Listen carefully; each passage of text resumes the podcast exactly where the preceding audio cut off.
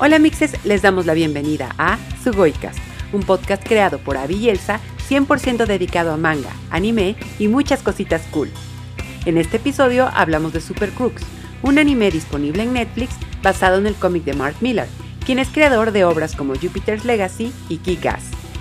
Además de eso, les contamos todo lo que nos dijo Kenjiro Tsuda en entrevista, quien es el actor de voz detrás de personajes como Nanami Kento de Jujutsu Kaisen, Tatsu de Goku Shufudo y en Super Crooks interpreta a Johnny Bolt.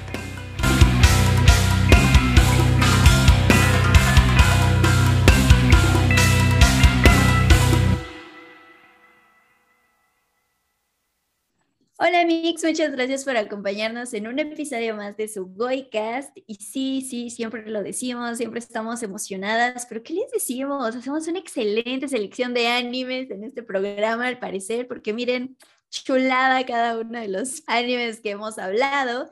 Y hoy pues tocará un caso muy, muy, muy especial, muy raro, porque es de esos en donde los cómics son adaptados al mundo del anime, que casi nunca pasa, los mangas a cada rato, pero cómics estadounidenses es raro verlo.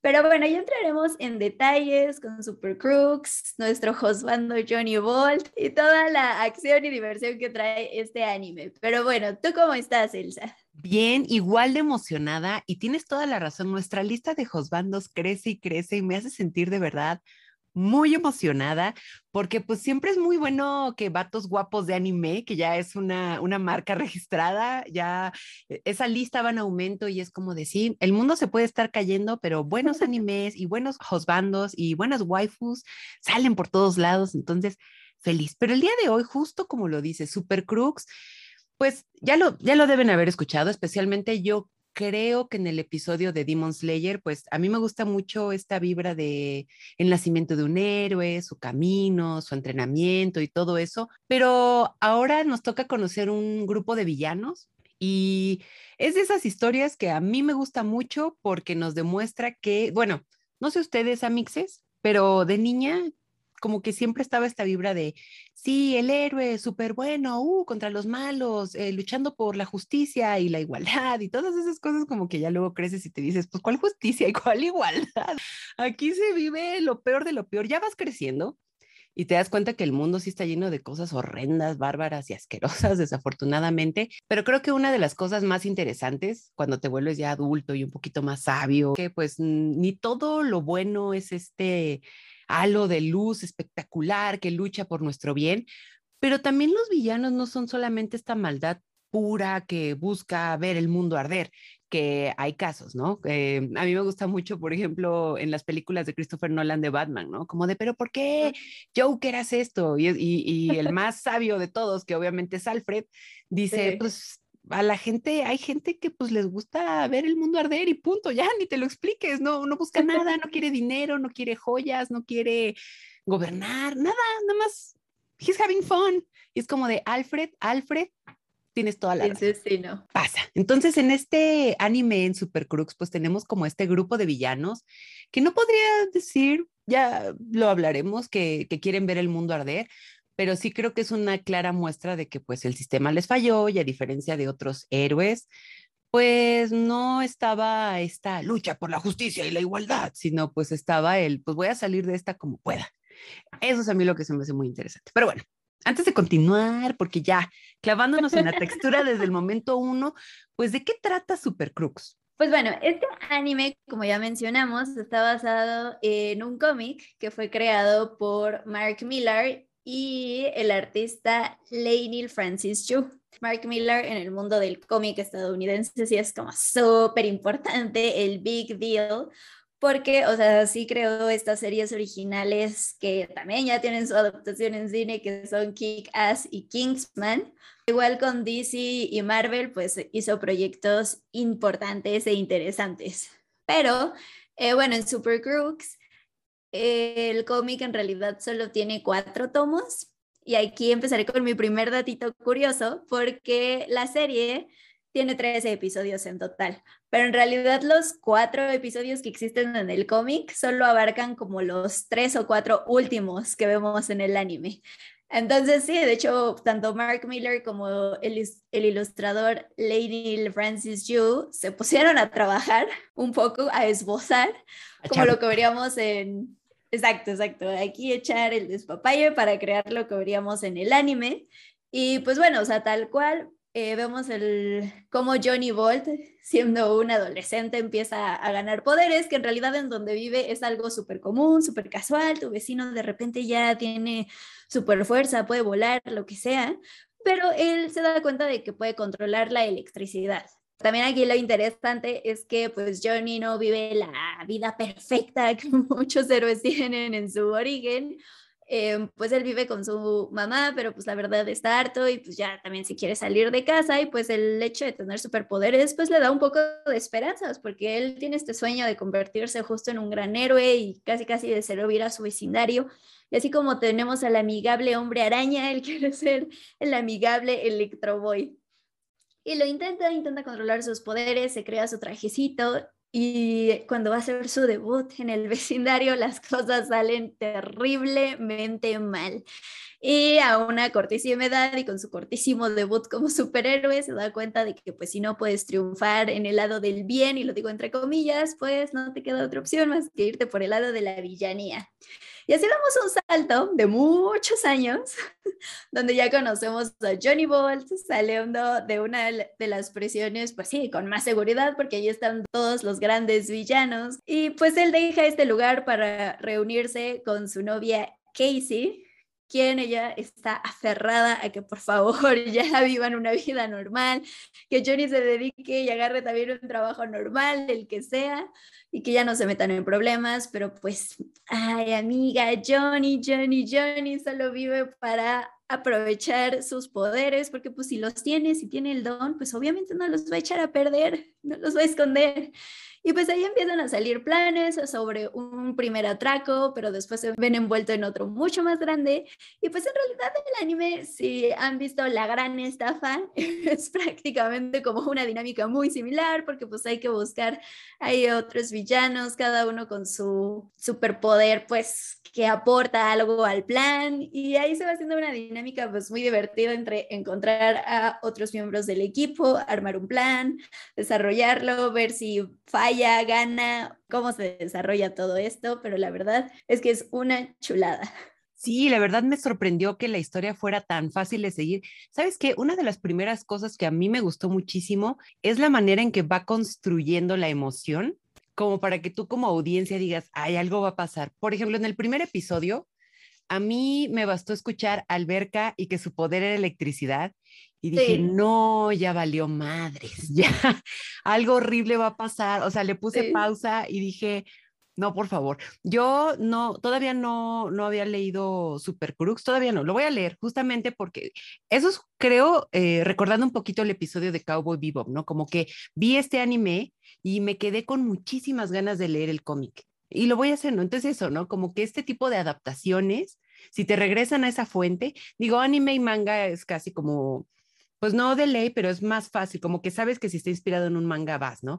Pero en este caso, un anime basado en un cómic, que como justo dijo Abby, es algo, un, caso un poquito más raro, pero aquí me dije, súper quiero leer el cómic, súper me quedé con muchas ganas y eso es un gran punto a favor, pero les digo, puse pausa y dije, ay, no, no, no, no, ya sé que se llama Super Crux, ya sé que de cierta manera se nos va a ir al, al lado villanesco, por decirlo de alguna manera, pero agua, electricidad, una alberca llena de adolescentes. Ay, no, que, y un muchachito con sueños. no hay nada peor que un muchachito con sueños pensando que evidentemente con estos superpoderes, pues ya sabes, va a asombrar a la chica del barrio. Ah, porque aparte viven como en una especie de suburbio. Entonces la historia es todavía como más ingenua porque es este chico cero popular, los demás bulean y dice, no, voy a sorprenderlos a todos. Y aparte Electro Boy con su trajecito todo que hermoso. Aparte, ves que en los primeros episodios a duras penas y como que medio puede flotar y como que ahí está tratando de usar la electricidad, ¿no? Yo decía, ay, no, desastres que pudieron ser evitados y pues no, obviamente pasó lo que tenía que pasar. O sea, yo como audiencia me sentí muy inteligente porque dije, por supuesto que lo deduje, o sea, soy Sherlock Holmes o qué. Pero pues bueno, la cosa es que también desde el primer episodio vemos el evento trágico, ¿no? Que es lo que justo decía yo del, de la figura del héroe, como que muchos nacen a partir de una tragedia y mi primera pregunta era como, ¿cómo nace un héroe y cómo nace un villano, no? El héroe siempre tiene buenas intenciones y el villano las malas, ¿no? Y allí nace la lucha. Pero pienso mucho en, Batman, ¿no? Que le matan a los papás después de, salir de la ópera y ese tipo de cosas, o sea, te están matando a tu familia, a los dos aparte, a sangre fría, y él llega a la idea de ser un héroe de enfrentar los miedos, de entrenar un buen, porque él no tiene como estos poderes mágico cósmico fenomenales. Obviamente es rico, solamente lo voy a dejar sobre la mesa, que este muchachón pues goza de, de ese superpoder llamado dinero. Y digo, no por hacerlo menos, pero hay que dejarlo en claro, ¿no? O sea, el sistema no le falló nunca a Bruce Wayne en ese aspecto. Y bueno, pienso en él. Y ya regresando un poquito al mundo del anime, pues por ejemplo, eh, Demon Slayer, ¿no? Tanjiro le matan a su familia de la peor manera. Desde el primer episodio vemos a todo mundo degollado, hecho cachitos, un baño de sangre por ahí. Pero digamos que ahí está la hermana quien todavía puede ser salvada. Y entonces como que él se nos va por ese camino, ¿no? O sea, su intención sí es como salvar a su hermana, pero bueno, ya sabemos que Tanjiro tiene este corazón hecho de pastelito de queso con frutos rojos, inquebrantable, casi imposible. Otro ejemplo de héroe, y que lo mencionaste, Abby, también, pues el hombre araña, ¿no? Le matan al tío Ben, enfrente de él también, a sangre fría, a la madre, bye. Y entonces él como que, pues es el amigable héroe, ¿no? Del vecindario. Y llega y dice, no, voy a defender al vecindario, Nueva York. Uh, entonces ahí nace un héroe. Y luego tenemos a los villanos, ¿no? Que igual, siguiendo un poco los ejemplos que acabo de mencionar, por ejemplo, Joker, ¿no? Que lo vimos más desarrollado en la película, que era una película muy elegante, si me preguntan, pero también es llevado al límite y él no tiene absolutamente nadie, ¿no? Como de eres pobre, eh, no tienes para tus medicinas, te van a quitar la casa, nadie te quiere, todos te odian, guácala, tu, casi que tu existencia estorba. Obviamente llega un punto crítico. Y en Demon Slayer, ah, un punto interesante de los villanos, pues es eso, ¿no? Que también hay como no, no, estoy hablando del malo principal, sino como de todos los que van enfrentándose nuestros bonitos héroes, que al final eran personas que estaban en una gran necesidad y alguien les dijo, ah, yo te puedo dar eso, a cambio casi que de tu alma. Y otro gran villano que a mí me extraña mucho que yo lo admire tanto, porque en general yo no era tan fan de los antagónicos, yo creo que hasta la vida adulta, pero yo creo que porque ya me vi envuelta en el sistema, pero es Suguru Geto de Jujutsu Kaisen, que para quienes leen el manga, él cae un poco en las garras de la maldad, por decirlo de manera dramática y entre comillas, pero justamente porque hay una especie de depresión envuelta, eh, este hombre ve como cosas realmente muy desagradables a una edad muy temprana y al final dice esta frase que a mí me gusta mucho, que es la de, al final del día, yo no podía ser feliz desde el fondo de mi corazón en este mundo. Y yo, ¡ay, qué manera tan sensata de decir que te vas a ir como por ese lado! Porque justamente ningún villano como que está acorde, ¿no?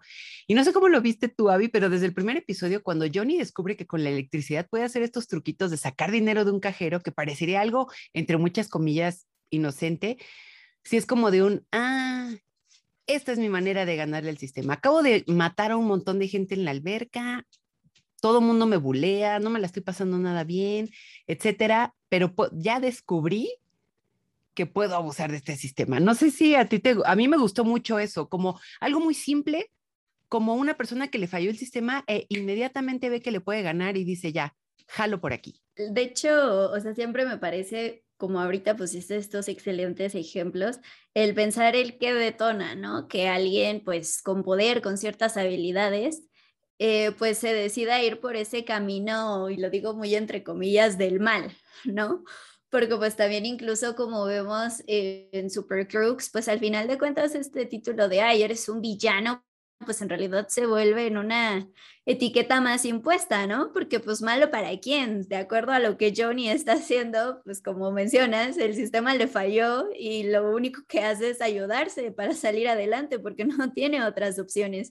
A mí siempre me encantan ver este, estos lados que se enfocan en los villanos, porque ya tenemos un chingo de historias de sí, como el héroe triunfa, como a pesar de que el mundo entero está en su contra, logra triunfar con lo que pues, se pone en mente, ¿no? Pero sí, ¿qué pasa con, con los villanos, con quien el mismo héroe ni siquiera se toma la, la delicadeza a veces de preguntarle, güey, ¿qué pedo? ¿Qué te pasa a ti? ¿Cómo te ayudo? No, solo es como aventar madrazos y ya. Totalmente, porque nadie les pregunta cómo te ayudo, qué hacemos, cómo te falló el sistema, porque además, bueno, no sé, tal vez sea detalle mío, pero como que me quedé, después de ver Super Crux me quedé pensando y no sé si es como adrede o si yo ya también me estoy como ahí medio clavando, pero a veces hasta los héroes tienen este halo ridículo, ¿no? Se llaman gladiador, ¿no? Eh, se llaman mm, ahí eh, señorita justicia, señor casi democracia, ¿no? Como nombres así como súper pomposos. Eh, la unión de la justicia, ¿no? Que obviamente como que hace estas referencias a estos héroes que nosotros ya conocíamos y que aparte tienen también como esta vibra súper estadounidense, ¿no? Los cascos con las estrellas, estos héroes como todos musculosos con sus trajes rojiazules y todo eso. E incluso cuando Johnny piensa en su nombre de héroe, ay, Electro Boy. Mm. Sí, sí, sí, sí, no. Sí, no sé, no, estoy exagerando, como que sí. No, no, no, y, y digo, o sea, Obviamente aquí sí es como de Mark Miller siendo Mark Miller con estas clases de referencias, porque claro, o sea, también si me regreso a otro ejemplo de él que habla de este superhéroe que es Kikas, pues digo, Kikas también en ciertos momentos no cae en este estereotipo de superhéroe perfecto, ¿no? Entonces, pues sí, también es ver como, insisto, estos lados a los que no caen en la perfección y en los que más bien incluso son orillados, apestados de la sociedad, porque pues también lo vemos con su novia Casey, ¿no? Que digo, o sea, ella nunca nos queda muy en claro si en algún momento fue perseguida por la justicia antes de todo lo que vemos en el anime, pues, pero que ella busca estudiar y está trabajando de mesera, pero es como de, güey, o sea, tu poder es hacer ver alucinaciones, casi casi que controlar la mente de las personas. Y no puede ser que no tengas como otra opción más que ser mesera, porque además es infeliz siendo mesera, o sea, porque sí, hay personas que meserean y son extremadamente felices y, o sea, qué bueno, la verdad, ahora sí que, que uno se dedique a lo que sea mientras le haga feliz, pero ella se ve que es absolutamente miserable y que pues, o sea, al parecer justo otra vez el sistema no le ha dejado otra opción para crecer. Entonces sí, o sea, me encantan que estemos viendo este tipo de, de historias donde también ya se pone más en duda el qué es exactamente la justicia, quién la hace y donde hay un chorro de claroscuros, porque digo, sí, en el anime ya sabemos que existen un chorro, chorro, chorro de ejemplos, pero también aprovechando que ahorita el material de origen pues es estadounidense, entonces lo hemos visto igual en series, eh, pues más recientemente como The Voice, ¿no? Que igual, o sea, vemos aquí a los superhéroes masacrando a personas sin siquiera importarles si están relacionadas al crimen. Y aquí en Super Crooks también hay un momento donde lo vemos, ¿no? Donde Praetorian empieza a disparar sus rayos láser sin importarle ni un gramo de madre, de verdad. Si atraviesa por la mitad a una persona que solo estaba pasando por ahí y ahí es donde incluso te preguntas, güey, ¿por qué están persiguiendo a Johnny Bolt que solo quiere dinero para vivir? Que se me hace algo muy legit ¿no? O sea, cualquiera necesita dinero. Cuando Praetorian acaba de masacrar a medio museo ahí presente, qué, qué incoherencia, pero, pero, pues también tristemente son incoherencias que pasan en la vida real. No tenemos superhéroes así, pero pues pasan. Sí, y e incluso en esa escena donde este man lanza los rayos láser y como que mata a mucha gente, a mí me dio mucha risa que hasta Johnny Voltes de, ¿qué estás haciendo? O sea, ¿por qué estás matando a gente? Porque aparte es eso. Algo que me gusta mucho y que va muy acorde a, esta filosofía es que se llama Super Crux, ¿no? Que creo que Crux es como como ladroncillo, ¿no? Como, no, no quiero decir de poca monta, pero hay como, como pues, un ladronzuelo ahí, ¿no? Y me gusta esa palabra y también scoundrel, ¿no? Que es como bribón, como pues sí, son estos bribones porque más adelante justo Johnny dice, aquí no matamos gente. Entonces es muy lindo, ¿no? Porque es como de nada más queremos varo, amigo, nada más queremos ganarle el sistema, queremos un buen de varo, retirarnos e irnos. El sueño, amigos, digo, una pues trata, hace lo que puede, ¿no? No tiene superpoderes ni nada, pero una le quiere ganar el sistema y le hace como puede. Y ellos es lo que quieren, no quieren matar a nadie, no quieren esta carga moral, quieren dormir todos los días en paz. Y se me hace un, como una gran filosofía, porque aparte, este grupo de Super Crooks, pues luego hay unos que son bien salvajes, otros que son bien fuertes, otros que van como por la vida ahí haciendo lo que se puede, pero sí, son como estos ladrones que pues ni la deben ni la temen y quieren dormir todos los días en paz, ¿no? Entonces eso se me hizo como eh, muy agradable de esta serie y a pesar de esta filosofía, eso no quiere decir que no vemos muchísima acción. Y acción, eh, algo que me gusta es que no remite al cliché de eh, batallas tipo, no sé, diría, por ejemplo, Dragon Ball, ¿no? Que las peleas en Dragon Ball duraban 60 episodios, rebanaban a un bro en dos y se hacían dos enemigos. o luego hay un, me acuerdo que había una batalla con Cell donde se, se, dividía en siete celcitos y peleaban. Eran peleas muy buenas, pero vamos, amigos, Dragon Ball duraba como 800 mil episodios. Entonces, no es queja, pero qué onda, ¿no? Y aquí como que las peleas son muy dinámicas. Hay una persecución, más que pelea, hay una persecución en las calles de San Francisco que yo decía, ¿qué película de acción estamos viendo? Una Porque además creo que casi todo el capítulo es eso, ¿no? O sea, está enfocado casi todo en esta persecución. Nadie te prepara, no sé, no recuerdo, es de los primeros episodios, eso sí me acuerdo, exactamente no sé cuál, podría ser tres o cuatro, no recuerdo. Pero un episodio antes como que los ves salir de la joyería y dices, ah, bueno, pues se salieron con la suya, ¿no? Pero little did I know que de repente están bajando, aparte, eh, yo, o sea, nada más estuve como una, un día en San Francisco, fue un viaje relámpago que hice y un amigo muy lindo me dio un tour y efectivamente las calles son un poquito del infierno, la verdad, porque son subidas astronómicas, yo ya estaba dando el pulmón, yo decía, ¿qué es esto? ¿Qué estamos haciendo aquí? Entonces, creo que esa vibra San Francisco de las calles en bajada, las casitas así en diagonal, esta arquitectura mega rarísima que es eh, como Super San Francisco, eh, se vio perfectamente reflejado ahí, muy bien aprovechado, que creo que ese también es un gran plus en, en la serie, los escenarios, porque mm. pues evidentemente cómic estadounidense, ¿no? Los vemos en San Francisco, los vemos en Nueva York, los vemos, ya al final de la serie los vemos como en una isla japonesa, fuera de cualquier mapa en el mundo, pero aprovecha muy bien todos esos viajecillos, vemos arquitectura, vemos decoración, sí muy estadounidense, pero muy bien lograda, va muy bien con el mood. Entonces creo que también es un gran, eh, digamos, una gran ventaja por ejemplo, que siempre vemos como anime que está ambientado en Tokio y que es una belleza, ¿no? Todo, o sea, todos los memes de aquí está esto de Your Name y aquí está esto de otro anime, ¿no? Y aquí pues vemos como cositas un poquito más de este lado del continente y eso siempre es bueno.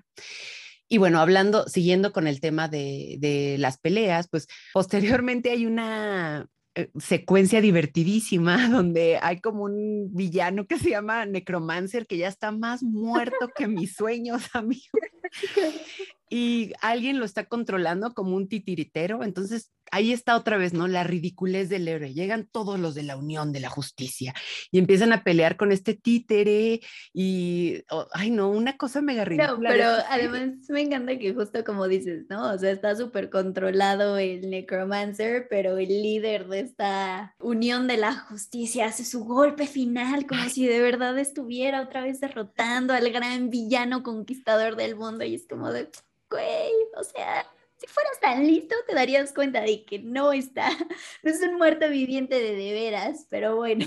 Y ningún zombie, todos llegaron en bici y como que atacaban y toda la gente sacada de onda, pero era cierto, nadie mordía a nadie, nadie atacaba, o sea, la gente en pánico. Bueno, si yo hubiera, obviamente, un, zombie aquí afuera del metro, sí diría. no me espero a ver si me muerde y me arranca el brazo, ¿no? Pero... pero aquí era el factor ridículo, ¿no? Como de ni están atacando una patadita ahí en la cara y como que ya lo puedes controlar y listo. Entonces, eso era muy divertido. Entonces, ese tipo de escenas las vamos a encontrar en el anime, que se me hacen un gran acierto. Y continuando un poco con lo que decías del sistema, a mí se me hizo también muy interesante que eh, pues tenemos como esta pues, ¿cómo podría llamarlo? Como tal vez burocracia en el mundo de la justicia, es decir, está la Unión de la Justicia, ¿no? Que estos héroes que están vigilando. Pero a mí se me hizo muy curioso que el mundo de los villanos también está en este sistema que hay que pagar, pues, que podrían ser como casi impuestos por hacer atracos, para que no te maten, y obviamente es más sangriento y eso, pero es como de un, ay, maldita sea, o sea, ni siquiera siendo villano te libras, también tienes que pagar por, pues, haciendo estos atracos, ¿no? Y también vemos que primero Johnny está con un grupo, pues, medio soquete y, pues, hacen ahí estos, este atraco como que al final obviamente sale, sale bien, pero sale mal. O sea, porque al final Casey fue la que lo salvó porque ella tiene un poder espectacular, un poder de verdad apocalíptico eh, y lo salva, pero pues que robaron unas joyitas ahí, se quedaron con ese dinerito y pues qué bueno que les vaya muy bien. Y ahí es donde nuestra hermosa Casey le dice, no, mi Johnny, mi Johnny, o sea, yo te tengo el atraco que va a funcionar. Y después de ese primer atraco que sale terriblemente mal, porque aunque roban lo que tenían que, que conseguir, pues llega The Bastard, ¿no? Que obviamente ese güey leí que su, por, su poder, o sea, definido es que controla como la sangre o algo así en sus enemigos.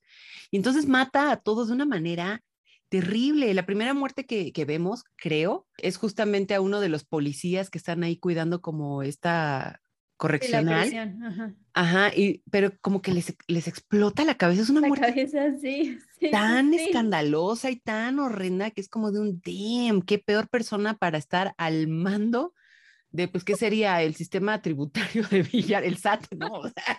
con, todo, con todo respeto, bueno, el sistema este para pagar impuestos dentro del mundo de los villanos.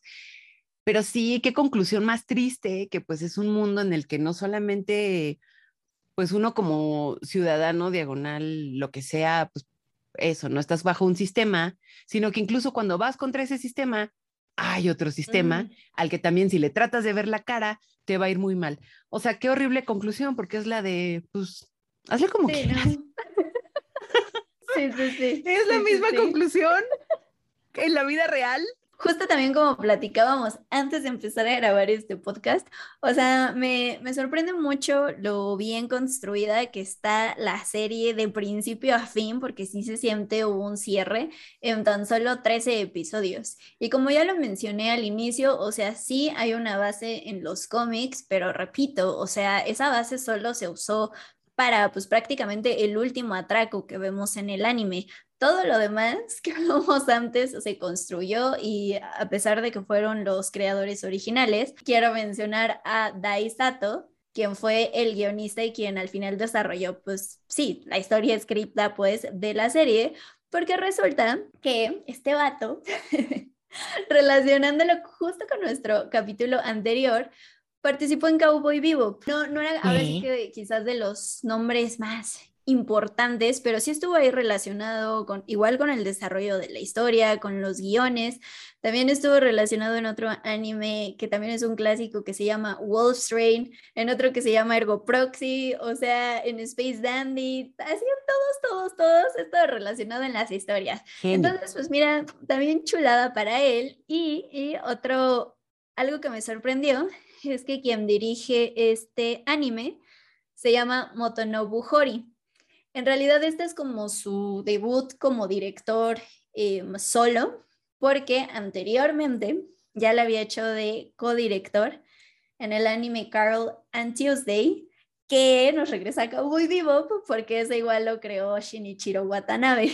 Entonces, mira, yo no sé, pero Cowboy Bebop ya vimos, o sea, ya le dedicamos un capítulo entero, pero una vez lo mostramos que dejó una enorme escuela, además de creadores y creadoras. Ay, me encantan esos proyectos que dejan eso. Con este dato que diste, recuerdo mucho pues lo que hizo Cartoon Network con Hora de Aventura. De Hora de Aventura salieron un montón de talentos, un montón de caricaturas espectaculares. Entonces creo que el secreto, digo, tal vez no secreto, tal vez la receta secreta para un proyecto bueno es tener a las mejores mentes trabajando en ello, ¿no? Como que, no sé, digo, no, no estoy como diciendo aquí la gran revelación, pero veo que todos los que salieron de Hora de Aventura hicieron cosas extraordinarias y digo, guau, y se les dio la oportunidad, vamos. Entonces, viendo algo como Cowboy Vivo, eh, o sea, que todo lo que nos dio en guion, lo que nos dio en historia, en influencia y también como audiencia, creo que cuando eres fan del anime y regresas luego a Cowboy Vivo porque tiene cosas muy, muy, muy geniales. Y algo que pensé, no, es que ya hicimos ese episodio de Cowboy Vivo y ya también se nos quedó en el corazón, yo creo. Pero creo que algo que goza mucho Super Crux, goza de muchas cosas. Y en primer lugar, una de ellas es como esta ligereza en su historia, que es aún así muy efectiva no alecciona, jamás nos está diciendo, sí, vayan afuera y la maldad, ¿no? Sí deja muy claro que es como, pues el sistema, mixes. Ellos, estos super crooks, le ganaron, vieron una falla por ahí, entonces como que le ganaron ese sistema, lo ganaron para ellos, nunca hicieron algo para la sociedad o para hacer un cambio, no, no, no y su lucha nunca era... Incluso es chistoso porque, o sea, al final de cuentas, fuera del primer robo que vemos en el anime, que es este como de las joyas, pues es cagado que en realidad sus dos grandes golpes maestros que intentan y logran hacer, pues es a robar a otros villanos, ¿no? O sea, además ni siquiera, ni siquiera le están quitando el dinero al ciudadano común. Yo creo que saben que ladrón que roba ladrón es como, pues, ¿qué me vas a ir a decir? ¿Me vas a ir a acusar con la ley? O sea, no puedes. Y justamente creo que ese tipo de, de, construcciones como simples y efectivas funcionan a la perfección y, recapacito un poco con la Elsa que dijo eso en el episodio de Cowboy Vivo cuando hablamos de live action, que yo decía que uno de los puntos negativos es que le quitan todo lo filosófico, ¿no? Que yo decía, no, pero pues ya tienes el anime. Aquí, por ejemplo, pienso mucho, ¿no? Que, y creo que lo mencionamos en los miércoles de cine de Spoiler Time, donde también nos pueden ver, recuérdenlo todos los miércoles, pero tal vez no todas las obras tienen que tener ese peso o sea, el live action de Cowboy Bebop sí creo que tenía un poquito como la, la, obligación moral, ¿no? Porque al fin y al cabo viene de una fuente original muy, muy pesada. Pero aquí creo que es como de un, todos sabemos ya cómo es el sistema, todos sabemos que no le vas a ganar, pero hay batallas que en una de esas sí puedes vencer. Y creo que Super Crux, o sea, trata de eso, como que no, no cambian el sistema, no a todo el mundo le va a ir mejor, no van a salir en las noticias diciendo que hicieron un gran cambio en el mundo, fue como de un, ¿sabes qué? Para mí ganarle al sistema es ya ganar un buen de varo y uno se va hacia, y me encanta porque el final de algunos es de, y se lo gastó en mujeres y alcohol. Pues sí, ¿no? Al final creo que, que es esa conclusión muy chistosa y que no es aleccionadora, pero que te dices, pues sí, o sea, al final híjole amigos, ganarle al sistema, yo creo que cuando haces las paces en que no es tanto ganarle, sino ver qué puedes ganar dentro de las pocas batallas que se pueden ganar en el sistema. Creo que esa es una conclusión muy bonita que a mí me dejó Super Crux. Sí, es como ya dijimos en el inicio, o sea, siempre interesante pues también ver estas otras realidades, que en este caso serían los villanos, ¿no? O sea, quienes están en el lado antagónico todo el tiempo. Y pues también aquí pues descubrimos, digo, especialmente en Johnny y Casey, pues lo mal que lo han pasado, insisto, el que aunque intenten otras cosas, pues no pueden triunfar. Digo, Johnny, la neta es que ama sus poderes, ama usarlos, entonces pues, para él es mega difícil decir, ay, sí, los voy a dejar para hacer cualquier otra cosa. Em, pero, o sea, además eso, ¿no? O sea, Johnny, ah, ya, ya lo dijimos al inicio, ya es un nuevo josbando de josbandos porque también, o sea, tiene esta personalidad súper encantadora que sí, o sea, solemos verla como en este tipo de personajes como eh, de estafas, ¿no? O sea, igual, si regresa a la gran estafa, pues los personajes que hacen ahí, Brad Pitt y los demás, pues también, ¿no? O sea, tienen una personalidad que encantan a cualquiera, saben usar la palabra, eh, porque pues no, no solo se trata del físico y, y, pues sí, o sea, aunque venga, veamos a Casey toda enojada porque pues le hace un montón de fregaderas como dejarla plantada en el altar por irse a robar una última vez, así está medio cañón. Pero incluso, ¿no? El cierre que tienen estos dos también es muy bonito, muy hermoso. Y es como de, ay, sí, Johnny, qué bueno que regresaste con Casey, los amo por siempre y para siempre. Y aún así, o sea, porque tenemos este otro abanico de, personajes que, claro, o sea, nunca caen tampoco en este protagonismo como estos otros dos, pero también son súper fascinantes, ¿no? O sea, Carmine, que es quien los busca para hacer este gran atraco, Y pues también sabemos un poco de su pasado, que él igual era un villano, digo, ahí se nos va dando medio a cuenta gotas, insisto, en estos tres episodios, un poco de qué fue de él, cómo pasó, vemos que conocía The Bastard, e incluso los demás, o sea, también me, me causaban mucha risa estos que entendemos que eran hermanos, eh, Roddy y Sammy, quienes, quienes se regeneran. Fabulosos. La primera vez que vi que ya habían perdido a uno de ellos un brazo o algo así, dije, ¿qué pedo? ¿Cómo nadie está entrando en pánico? Y ya que vi que se le estaba volviendo a crecer, porque además hasta eso, la animación en general en Super Crooks es una chulada. Digo, la hace Studio Bones, entonces pues no sorprende que sea una chulada, pero a mí me impactó muchísimo en estas escenas donde veíamos tanto a Roddy como a Sammy eh, regenerarse, porque era de que no solo el hueso, nervio, músculo, piel, todo ahí, o sea, en fracción de segundos, obviamente, pero sí dije, o sea, sí, ya lo hemos visto en otros lados, pero de todas maneras se veía brutal y espectacular. Y bueno, eso por el lado de la animación, pero a pesar de que vemos como muy poquito, entre comillas, al resto del equipo, pues creo que sí también logran desarrollarse, y pues sí se siente como un inicio, desarrollo y un fin hasta para ellos en estos 13 capítulos. Me encantan ellos. Aparte, hay otra secuencia genial donde tienen que correr por un pasillo y salen como láseres que cortan, eh, o sea, láseres así horribles y los van trozando en cachitos, pero ellos siguen corriendo y se regeneran y siguen corriendo. Y recuerdo que hasta uno de ellos, creo que Gladiador dijo, qué perro asco esto que está ocurriendo. Y Johnny como de, sí, qué perro asco, pero está funcionando. Y es como de, mm, tienes toda la razón. O sea, si funciona, no es tonto. y, esa escena, ese tipo de escenas, te digo, ni siquiera son peleas, no es como, es un, sí, es una gran, es un gran anime de esto, de atracos, de tratar de burlar al otro, eso me encanta. Mencionaste algo muy cool que sí es la animación y desde el intro me dio esta vibra un poquito gran tefauto, 5. Ah, sí. Eh, igual como la música, la manera en que como que se mueven. Como la música me recordó a Prince, de decir. Totalmente. es que le atinaron muy bien porque hay una, hay algo en la vibra californiana porque es, primero los conocemos en San Francisco. Y el intro se me hizo súper San Francisco. Bien, esa rola podría ser parte del soundtrack de Grand Theft Auto. Los personajes igual, pues obviamente en Grand Theft Auto también son como mega cruxillos por ahí de que, no, pues voy a agarrar este coche y vámonos y lo vas manejando. O sea, se me hizo algo espectacular, como de que sí, es como si estuviera en ese videojuego. Ese es un gran punto a su favor. Y otra cosa es justo el desarrollo de los personajes es muy completo para tres episodios. Em, para llega un momento en que como que te encariñas con todos y aparte me gusta que sus superpoderes sí son como fuera de lo común, como que juega de una manera muy creativa eh, el hecho, por ejemplo, de, sí, puede ser como la electricidad, pero el güey de que se prende cigarros con eso, saca dinero del cajero. Hay otro que controla el clima, que se me hace el tipo más cool del universo, que está lloviendo, pero para él siempre sale el sol. Ay, no, cállate. Estos hermanos que me recuerdan un poco como a, no sé, unos hermanos rusos, no sé por qué, como que en mi mente eran rusos y aparte se apellidan Diesel. Entonces es como esta adrenalina completa, hermanos, todo el tiempo se están como madreando y cosas así. Y luego, pues tienes también a hay un héroe, el de los primeros ladronzuelos torpes con los que se junta Johnny Bolt, pero me encanta eso porque es como el héroe cuyo poder es la mala suerte. Entonces va con ellos desde que venga la mala suerte y se cae el semáforo o lo persigue algo. Es muy divertido, es una manera muy creativa de jugar con, con los superpoderes.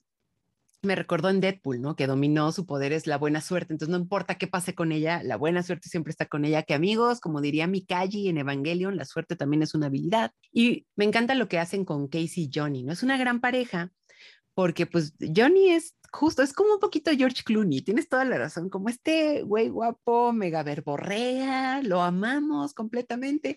Y Casey, por otro lado, tiene un poder pues bastante pues sorprendente. De hecho, hubo un momento en donde yo decía, ¿qué tal que ella le está ahí como metiendo la idea del atraco o algo? Yo ya pensando en, novela, esa es novela protagonizada por Itati Cantoral o algo. huevo, huevo. Sí, yo pensaba, ella le está controlando la mente, pero llega este hermoso episodio donde los vemos como medio haciendo un atraco de jovencitos Y ella le dice, tengo el poder de controlar la mente. Y él le dice, ay, qué culos, qué monada. Y ella le dice, pues, ¿no tienes miedo? Y él no, se me hace muy cool. Y ahí es donde dice ella, de aquí soy. Y evidentemente, pareja, hermosa. Y ya para el final de la serie, pues los personajes están tan completos que te encariñas con ellos, no necesitas más. Ya, o sea, como eso, es lo que les decía, como que no necesitas historias tan profundas para este tipo de historias, porque con eso tienes suficiente para encariñarte con la historia, con los personajes. Es una historia muy sencilla, muy digerible. Y algo que me gusta mucho de Casey es que es el, si bien es el único personaje femenino en esta historia, tiene un desarrollo muy lindo porque justo, como dices, primero era como mesera, ¿no? Pero que vendía estos como licuaditos o algo. Y luego ahí andaba como que en estos otros trabajos y entonces la vemos caminando por la calle y dice, es que si tengo un poder extraordinario, ¿por qué estoy negándolo? ¿Por qué todo el tiempo quiero hacer como cosas que, que no van conmigo? Está bien si la demás gente es feliz con eso, pero yo tengo el poder de controlar las mentes. O sea, ¿qué es eso? Prácticamente puedes controlar el mundo. Y no sé por qué me acordé mucho de esta hermosa frasecilla de, digo, obviamente no creo que él la dijo con este, con esto en mente, pues, pero de Jacques Cousteau, que era como de, cuando un hombre, por la razón que sea, tiene la oportunidad de llevar una vida extraordinaria, no tiene derecho a callarlo, ¿no? Que yo creo que Jacques Cousteau, pues miren, pues él estudiaba el océano, ¿no? Y decía esas cosas porque obviamente él vio un mundo extraordinario, pero creo que Casey se echa ese mismo discurso, con la misma palabra, extraordinario, como de que, ¿por qué si yo tengo este poder, lo trato de ocultar? Y sí, bueno, pues ella lo lleva como al, poder medio villanesco, ¿no? Porque al final van a robar y van a hacer como este atraco y todo eso. Pero es una conclusión muy bonita, incluso viniendo de un personaje, pues ni siquiera sé si llamarlo antagónico, porque al final nuestros protagonistas son eso, ¿no? Son crooks. Pero se me hace una conclusión muy bonita, como decir, de verdad, soy una mujer muy inteligente, que aparte Johnny, es que es eso. Regreso a esta idea porque Johnny podrá ser un villano y un crook y un bribón y lo que quieran, pero siempre se nos muestra como una gran y bonita persona. Siempre le está mm. echando todas las porras del mundo a Casey, le está diciendo, es que eres muy inteligente, estoy sorprendido. Y de hecho, cuando lo encarcelan por cinco años, no lo hacen solo porque robó dinero de todos los cajeros, que está mal, no roben, sino que se estrella contra una librería porque su regalo de bodas, él quería que fueran libros del MBA para que ella pudiera estudiar. Pasan por tiendas de ropa de alta costura, pasan por joyerías, pasan por todo, pero él dice, no, vete y estrellate en la librería porque le quiero regalar un chingo de libros para que estudie y entre a la universidad. ¿Qué es eso? Amigos, enamórense de gente así, o sea... ¿Qué es eso? Entonces, eso, serán ladrones, serán villanos, pero creo que al final del día todos son bien bonitas personas. E incluso de Hit se echa un discurso también bien bonito, donde les dice, siempre se valora la amistad entre héroes, y ahí lo tienen, ¿no? La unión de la justicia con este edificio, todo, ¿no? Y al final ellos están con una copita de vino y dicen, pero creo que también en la villanía puede haber una buena amistad. Y yo... Sí, sí, sí, yo también así ustedes son mi crew, amigos, ustedes, ustedes la Unión de la Justicia, que es Super Crooks. Acá ganándole al sistema, híjole amigos, porque pues sí, yo creo que no hay día en que hagas paz, las paces con el mundo que el día en que dices, ya, ya sé que no le puedo ganar al sistema. Uno nace y se muere como nació. Entonces, miren, no sé, esta no es clase de sociología y no nos vamos a ir por ahí. Es un gran anime, estos tres episodios, creo que, y como mencionas, dan un buen cierre. Es una historia muy completa, muy viva, te mantiene siempre al tanto. Y fíjate que luego en las, no sé si te pasa a ti, en las historias de atracos, cuando cuentan todo el plan, hay una parte que luego me pierden. Es como de que mm, no lo puedes nada más como hacer y ya, pero aquí no, realmente ver cómo hacían los planes, cómo los explicaban, cómo lo hacían, era muy entretenido, ¿no? Sí, sí, sí, o sea, tiene una dinámica, pues ahora sí que muy rítmica todo, todo el tiempo, o sea, como mencionas, ya además de que vemos ahí persecuciones, estas maniobras para engañar a la unión de la justicia y todo, pero también está este lado de planear, de, insisto, de reclutar, incluso además villanos que, como mencionas, podría sentirse pesado de decir, ay, pues ya, que simplemente estén juntos todos y ya se dediquen a la acción.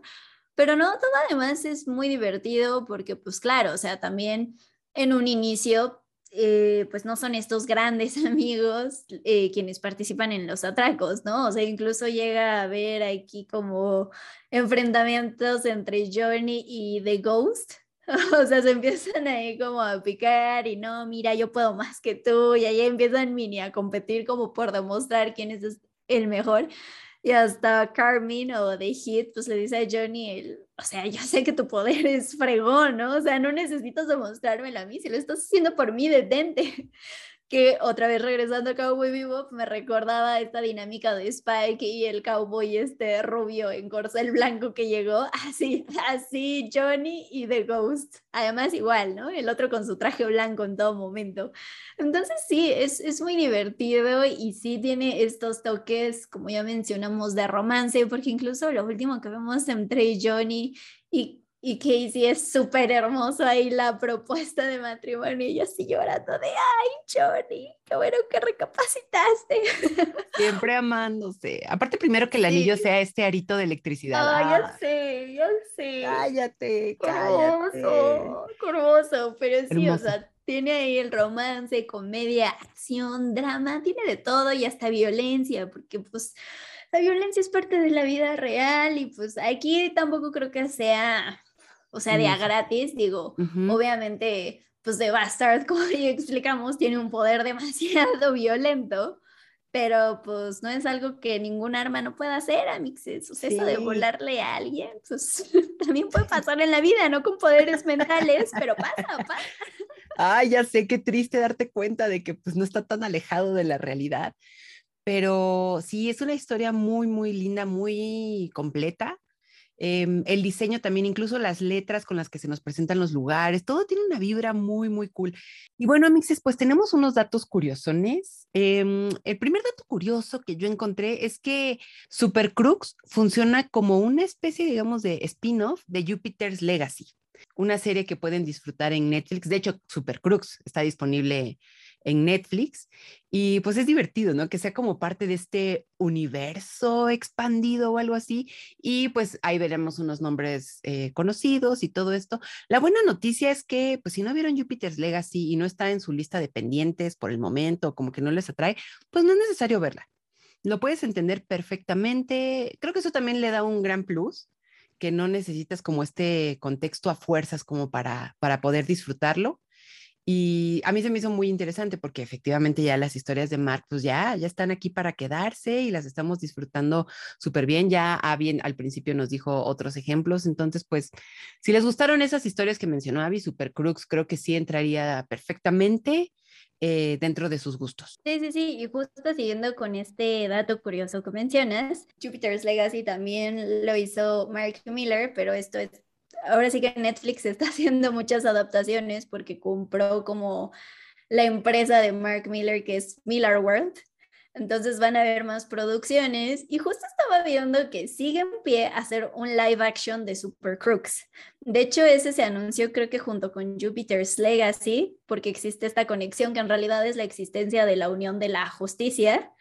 Eh, y estaba viendo que en una entrevista que le hicieron en el sitio de Screen Rant, pues le preguntaron que cómo iba a funcionar esto, ¿no? Que si no iba a ser como, pues tedioso, cansado, el ver como la misma historia del anime en el live action, a lo que Mark Miller respondió, casi citando, pero no tanto, Em, que pues en realidad no, porque no veríamos lo mismo, que así como hemos visto eh, Spider-Man que tiene sus películas y que tiene sus series animadas, pues no necesariamente vemos la misma historia en todas estas bajadas adaptaciones. Entonces prácticamente dijo, pues ni modo, o sea, nos está tocando crear como otras historias eh, pero aquí pues entra la duda, ¿no? De que si el anime de Super Crooks pueda servir como una especie de precuela para lo que veamos en el live action, o el live action va a ser una especie de side story. Digo, eso todavía no está muy claro, pero, o sea, Mark Miller dice que es un hecho que se está haciendo, que va a salir, igual en Netflix, pero que pues sí, tengamos la certeza de que no vamos a ver la misma historia. Entonces, pues también ya veremos en su momento cuando anuncien al cast, a ver a quién ponen como Johnny Bolt, porque ya quedó aquí clarísimo que estamos enamoradas de su personaje, tiene una gran personalidad. Entonces sí necesita un gran actor. Ay, mil veces. Ojalá el equipo de cast de verdad lo haga súper bien. Que pues contraten a los mismos de Cowboy Vivo. Ya lo mencioné, me encantó ese elenco. Pues contratense gente encantadora y súper linda, o sea, cero problemas tenemos con eso. Y creo que sería una gran, gran adición a ese, a ese universo. No sé por qué no me da como tanto estrés que haya un live action, creo que podría ser algo muy bueno. El anime lo hicieron muy bien, luego hasta me recordaba un poco a Ion Flux, la manera en que se mueven los personajes como tan tan libre, no sé, me gustó mucho. Hicieron un gran trabajo, entonces un live action igual.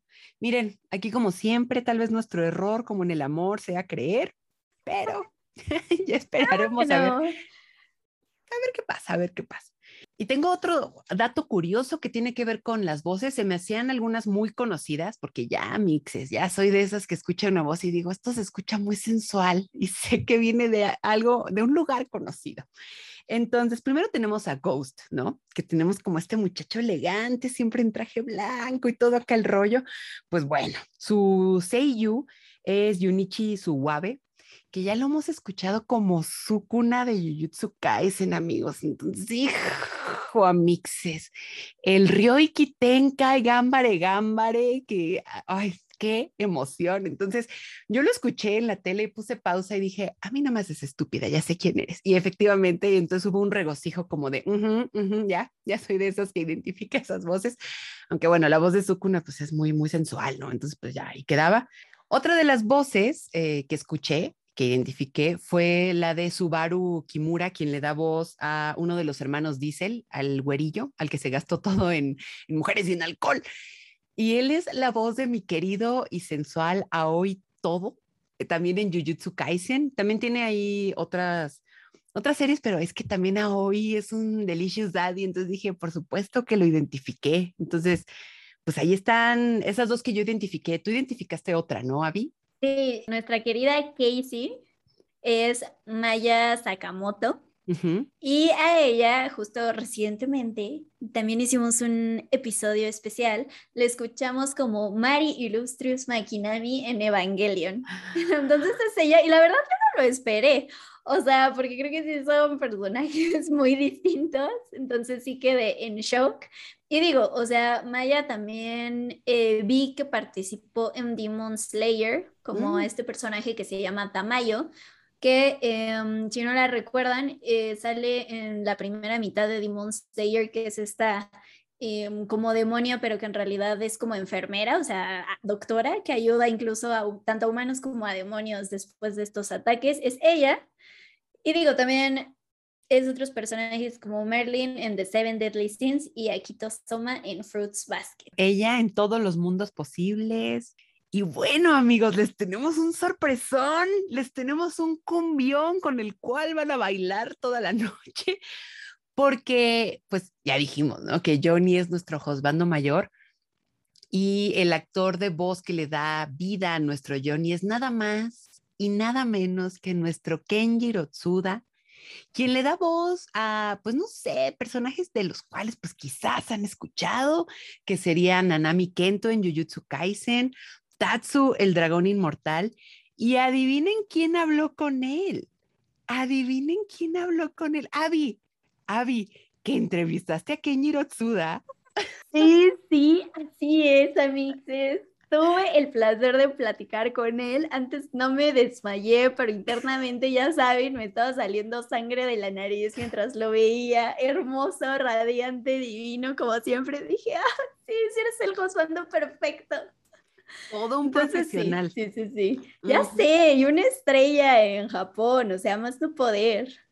Sí, deben saber, Amixes, que, eh, bueno, en primera lo entrevistamos para Time Out, entonces eh, aquí les vamos a dar como los, digamos, highlights de esa entrevista, pero pueden leerla en Time Out. No, Abby le quedó preciosa entrevistonón, pero tienen que saber que justamente para el Japan Festival de Netflix, pues se anunciaron un buen de cosas de las cuales ya les estaremos informando en su debido momento, pero bueno, hubo ahí anuncios a más no poder de eh, diversos anime, algunos live action también que va a haber por ahí, pero pues evidentemente la, estrella que tenían era Super Cruz, aparte de que era como uno de los anime con el estreno más cercano, eso y Jojo, porque ya saben que Jojo es un fenómeno en el mundo del anime, pero pues cuando entró Kenjiro Tsuda a hacer su entrevista, humo, se dividieron las pantallas, él salía, música de torero, casi le pusieron Chayán para salir y yo decía, bueno, mi Kenjiro es un torero y pone el alma en el ruedo. Entonces, Después de dichas em, presentaciones, pues ya nuestra Abby entró ahí a la sala y platicó con él y le dijo cosas muy cool, muy interesantes. Como les mencioné, son highlights. Vayan a leerlo a Time Out porque la verdad le quedó espectacular. Y bueno, Abby, Kenjiro creo que te platicó un poco sobre cómo se involucró en, este papel. Creo que luego él tiene como ahí, como personajes luego medio a, excepción, por ejemplo, de Nanami, ¿no? Que es uno de los más conocidos, pero tiene como estos personajes medio crux, pero muy lindos. Sí, sí, sí, y justo le preguntaba, o sea, que qué tanto se identifica con alguien como Johnny, ¿no? Que ya quedó clarísimo que es encantador, pero pues él decía que reconoce que es descuidado en lo que hace, refiriéndose pues también mucho a cómo deja a su pobre novia plantada y todo lo demás, pero, o sea, no es como que él plante personas, ¿no? O sea, que él también tiene este como estilo casual, que a veces se le ve como rudo y que pues él se considera así, ¿no? O sea, así es como se identifica con Johnny y que pues cree que comparten mucha, muchas cosas de su personalidad en ese aspecto. Y luego también algo que, que, también, bueno, creo que igual por su tipo de voz, como que siempre interpreta como gente o muy seria o como muy, como con este porte, ¿no? O sea, tenemos ahí a Tatsu, ¿no? Que es un yakuza y algo que me gusta mucho de Nanami es que es un oficinista, ¿no? O sea, sí será un hechicero y tiene este poder como 7-3 y todo esto, pero al mismo tiempo es una persona muy seria y muy recta y como el hechicero perfecto, ¿no? El hechicero por excelencia. Entonces, pero con todo esto, em, también dijo algo como de que tendría un superpoder, ¿no? Como que le gusta, o qué superpoder tendrían. Sí, sí, sí, así es. También se le preguntó él, bueno, ¿y tú? ¿Qué, qué, qué, quisieras hacer en esta vida? Y él, o sea, que Giro lo que respondió es que a él le encantaría tener la manera de viajar de forma instantánea a cualquier parte del mundo. Y yo creo que ahorita en este tiempo de pandemia podría compartir su deseo de viajar, así como de, oh, ya, ahora sí que trágame tierra y escúpame en las Bahamas. Ay, por favor, ahí. en Tanzania. Dicen que en Tanzania no hay COVID. bueno, es que justo quería pensar en un lugar sin COVID y dije, ah, no, no sé cuál sea, ¿Alaska? Ay, pero no, quién sabe, ya ni sé, ya. Y luego ahorita que ya está la variante Necronomicron y todo eso es como de que, oh, su madre. Pero miren, no pasa nada porque podría uno viajar. Ay, no, sí, gran poder. Oye, y también regresando un poco a nuestra plática del principio de por qué ver a los supervillanos, me encantó que le preguntaste eso. Oye, pues es que, como dices, o sea, creo que siempre tiene personajes como muy particulares y pues en esta historia de villanos tenía que a fuerza preguntarle eso. Y pues Kenjiro prácticamente dijo que pues vivimos en una época donde pues, o sea, se representa como la, la justicia de las mayorías, ¿no? Pero que a él se le hace importante poner el reflector en más bien las minorías, ¿no? En qué buscan estas personas porque pues eso al final pues también es reflejo de lo que pasa en la actualidad y pues como ya lo platicamos, estos villanos pues no son villanos solo porque nacieron malos, sino porque la sociedad los obligó a ir a este lado, el sistema les falló. Entonces pues él decía que siempre es importante entender em, pues qué pasa, las situaciones de estas minorías. Entonces eso hasta se me hizo profundo, la verdad. Dios me lo bendiga. E igual, la lucha contra el sistema, regresamos de eso a Mixes. Esto está dos de ser un podcast de sociología, pero no, sigue siendo de anime, pero pues tenemos la culpa de que el sistema sea así. Yo creo que no. Y por último, y para dejarlos picados, amigos, ya les dijimos, vayan a leer la entrevista, pero tiene personajes icónicos, todos muy bonitos, como que no me había dado cuenta de que sus personajes de verdad son muy, muy buenos, muy bien escogidos, la verdad, pero como que, ¿con qué lección se queda de sus personajes? Ay, eso me encantó porque él también está consciente de su gran variedad de personajes que tiene, pero que siempre le sorprende que cada uno de ellos vive su propia vida lo mejor que puede.